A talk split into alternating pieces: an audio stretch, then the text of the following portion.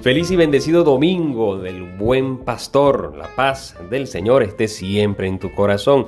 Vamos a comenzar en el nombre del Padre y del Hijo y del Espíritu Santo. Amén. Del Evangelio según San Juan, capítulo 10, versículos del 11 al 18. En aquel tiempo Jesús dijo a los fariseos, Yo soy el buen pastor. El buen pastor da la vida por sus ovejas. En cambio, el asalariado, el que no es el pastor ni el dueño de las ovejas, cuando ve venir al lobo, abandona las ovejas y huye. El lobo se arroja sobre ellas y las dispersa, porque a un asalariado no le importan las ovejas. Yo soy el buen pastor, porque conozco a mis ovejas y ellas me conocen a mí. Así como el Padre me conoce a mí y yo conozco al Padre, yo doy la vida por mis ovejas.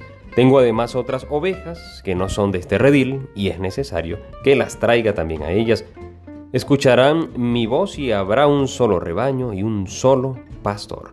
El Padre me ama porque doy mi vida para volverla a tomar. Nadie me la quita. Yo la doy porque quiero.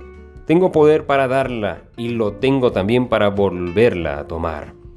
Este es el mandato que he recibido de mi Padre. Palabra del Señor.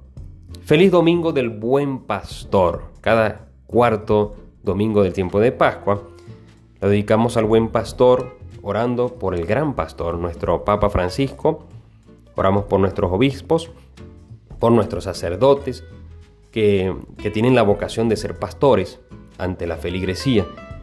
Porque también este domingo del buen pastor, fíjate, el Evangelio es del buen pastor. Y oramos en este, este domingo también de una manera especial, de una manera particular, por las vocaciones sacerdotales, los próximos y futuros pastores, para que el Señor desde ya les dé un corazón de buen pastor. Dos puntos quiero meditar contigo en este domingo. El primero, dos signos. El primer signo es el, el pastor, el signo mismo del pastor. El Señor dice, yo soy el buen pastor.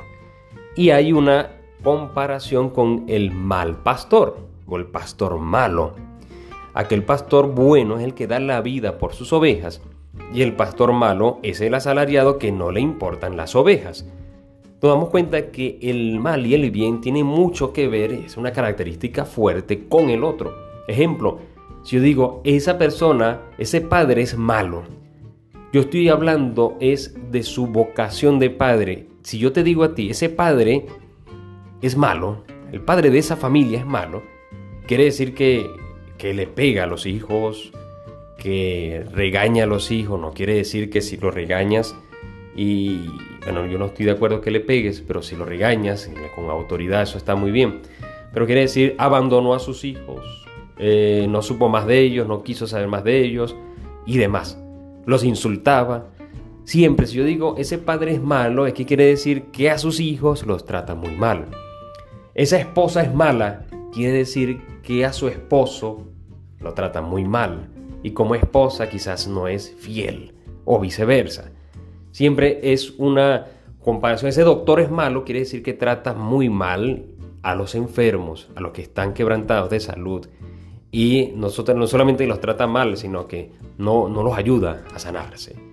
Todo esto va en, en una eh, concordancia con el otro, con el otro. Sería muy bueno hoy preguntarme cómo soy yo con la otra persona, con los que están a mi alrededor, con los que llegan a mí, con los que se topan conmigo, cómo soy yo, soy bueno o soy malo. ¿Cómo que busco yo ayudar o no? ¿Busco yo ser receptivo? ¿Busco mostrarle cariño, confianza o no? Respeto, educación, aunque no haya confianza, bueno, respeto, pero también hacia mí mismo, también eh, cómo soy conmigo mismo. Así que todo esto nos lleva a confiar en el Señor. El Señor es el buen pastor que, me, que confía en mí y que transmite esa confianza y que me transmite amor, que me cuida, que me protege, que me alimenta.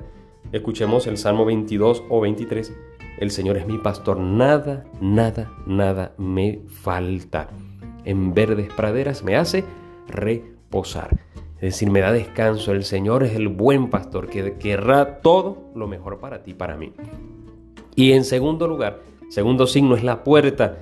La puerta Antes eh, los judíos iban a Jerusalén y cruzaban el, umbral. ¿Te acuerdas de este salmo que es una canción también? Qué alegría cuando me dijeron vamos a la casa del Señor. Ya están pisando nuestros pies tus umbrales, Jerusalén.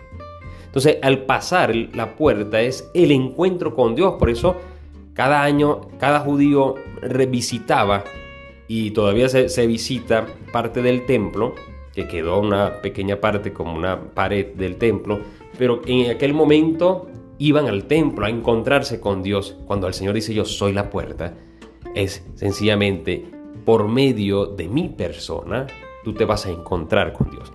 Es por medio de mí y aún más es que tú vas a encontrar la salvación. Y no hay nada más claro como la primera lectura de los Hechos de los Apóstoles, cuando Pedro habla y dice, ningún otro puede salvarnos, pues en la tierra no existe ninguna otra persona a quien Dios haya constituido como Salvador nuestro. Qué claras estas palabras de San Pedro en el libro de Hechos de los Apóstoles. Ninguna otra persona a quien Dios haya constituido como Salvador nuestro. Es por medio de Cristo que tú y yo somos salvados, somos salvos. Estamos salvados por medio de nuestro amado Jesús, que es la puerta. Así que hoy, confianza en el Señor y reconocerlo como mi puerta, la puerta de la salvación. Reconocer al Señor mi pastor, mi buen pastor y la puerta de mi salvación. Abramos también nuestra puerta a Dios para que entre el buen pastor de nuestras vidas. Que tengas un feliz domingo, Dios te bendiga y te guarde. En el nombre del Padre y del Hijo y del Espíritu Santo. Amén. Recuerda, ora, ten fe y escucha que el Señor ya te está hablando.